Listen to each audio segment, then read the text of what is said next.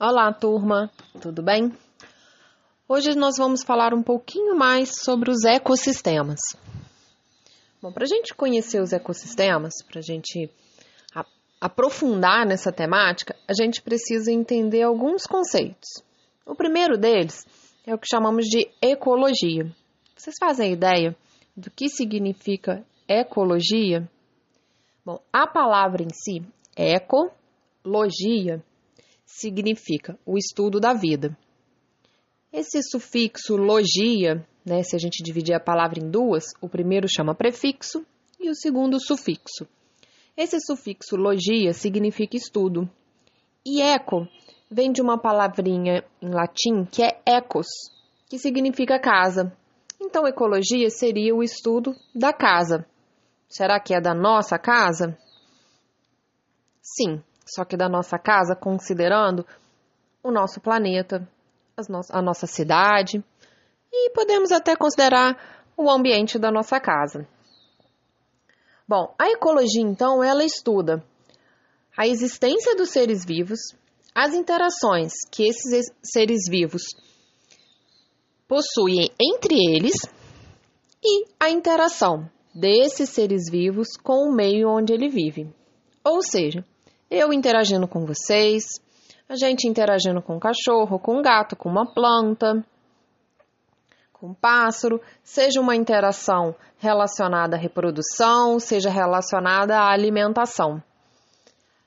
E a interação da gente com o nosso meio. Então, eu estou interagindo com a água, estou interagindo com o solo, estou interagindo com as rochas, e assim como todos os outros seres vivos. Quando a gente está num ambiente natural, uma floresta, podemos, na praia, podemos sentir toda a natureza ao nosso redor.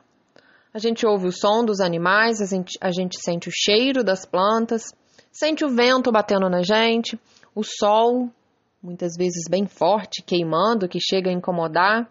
Outras vezes ele está bem fraquinho, a chuva, quando presente. Mas será que a gente consegue perceber todos os componentes que estão nesse meio? Todos os seres vivos? Bom, nós chamamos de bióticos ou fatores bióticos esses seres vivos e a interação que acontece entre eles dentro de um ambiente. Essa interação pode acontecer entre indivíduos da mesma espécie ou indivíduos de espécies diferentes. Hum, mas será o que é espécie? Já já vamos falar sobre isso. E os fatores abióticos?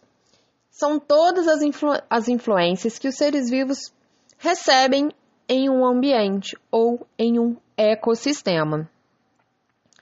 São os aspectos que podemos chamar de aspectos físicos, químicos ou físico-químicos. Luz, radiação solar, temperatura, vento, água, a composição do solo, a pressão, pressão atmosférica no caso, entre outros. Bom, para a gente entender então toda essa organização que existe dentro da ecologia, né, esses níveis de organização, a gente vai conhecer alguns conceitos. O primeiro conceito, aliás, o segundo, né? O primeiro a gente já, o primeiro foi ecologia. Mas dentro dessa hierarquia, o primeiro conceito seria indivíduo.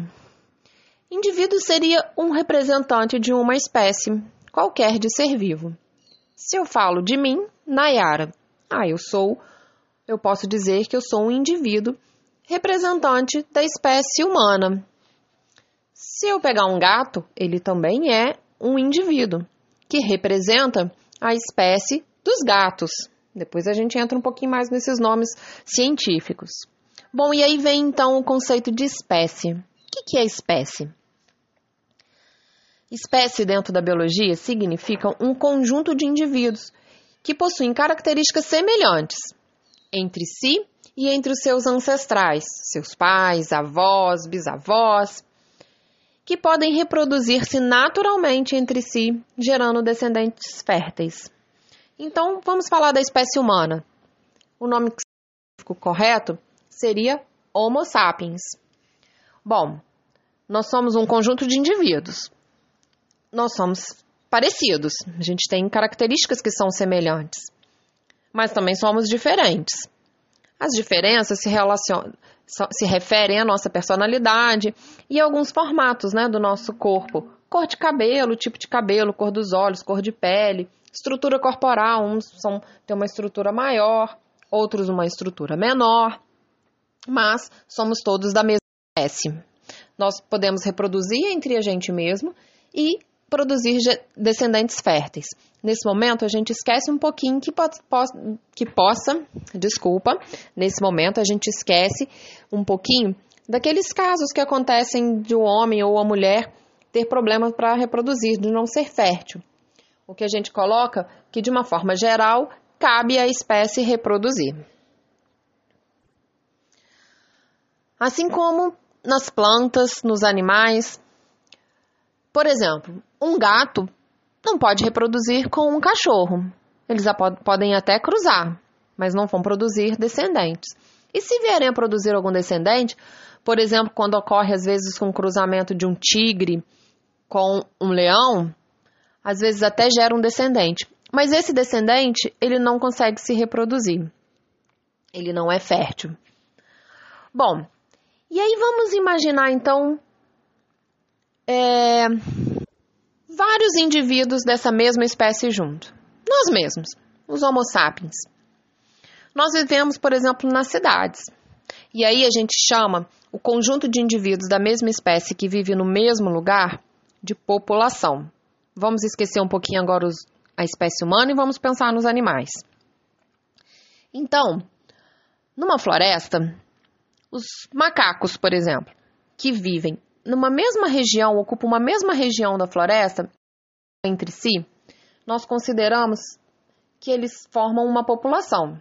Vejam bem, macacos que sejam da mesma espécie, porque dentro de uma floresta temos diversos tipos de macacos de espécies diferentes. Então, digamos que aqui na floresta da Tijuca, a gente tenha sagui.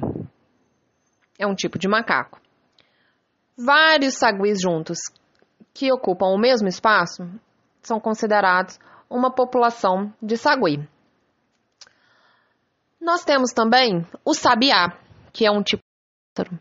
Vários sabiás que vivem no mesmo local na Floresta da Tijuca são considerados uma outra população de animais, nesse caso, pássaros sabiá.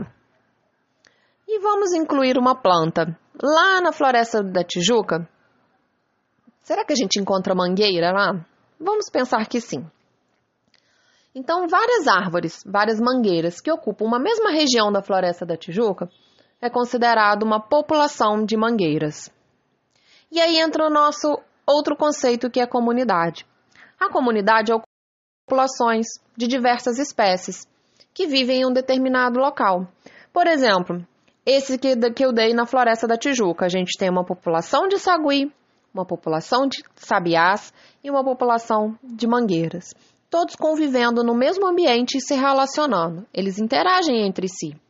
O pássaro, o sabiá, come a manga, o sagui come a manga, alguns saguis, inclusive, se alimentam de pássaros pequenos.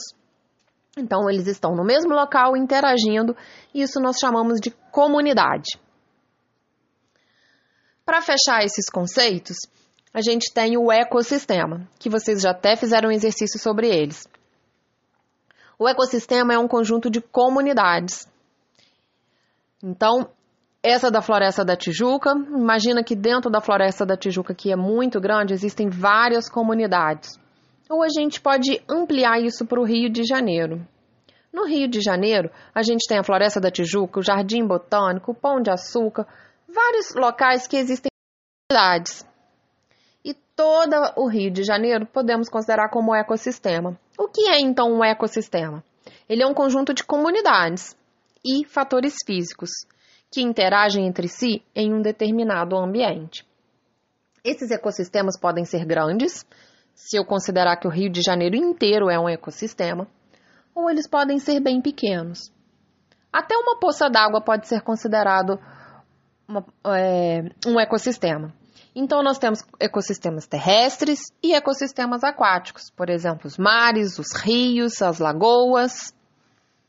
Vamos parar por aqui esses conceitos. Daqui a pouquinho eu gravo um outro vídeo para a gente começar a falar dos principais ecossistemas brasileiros.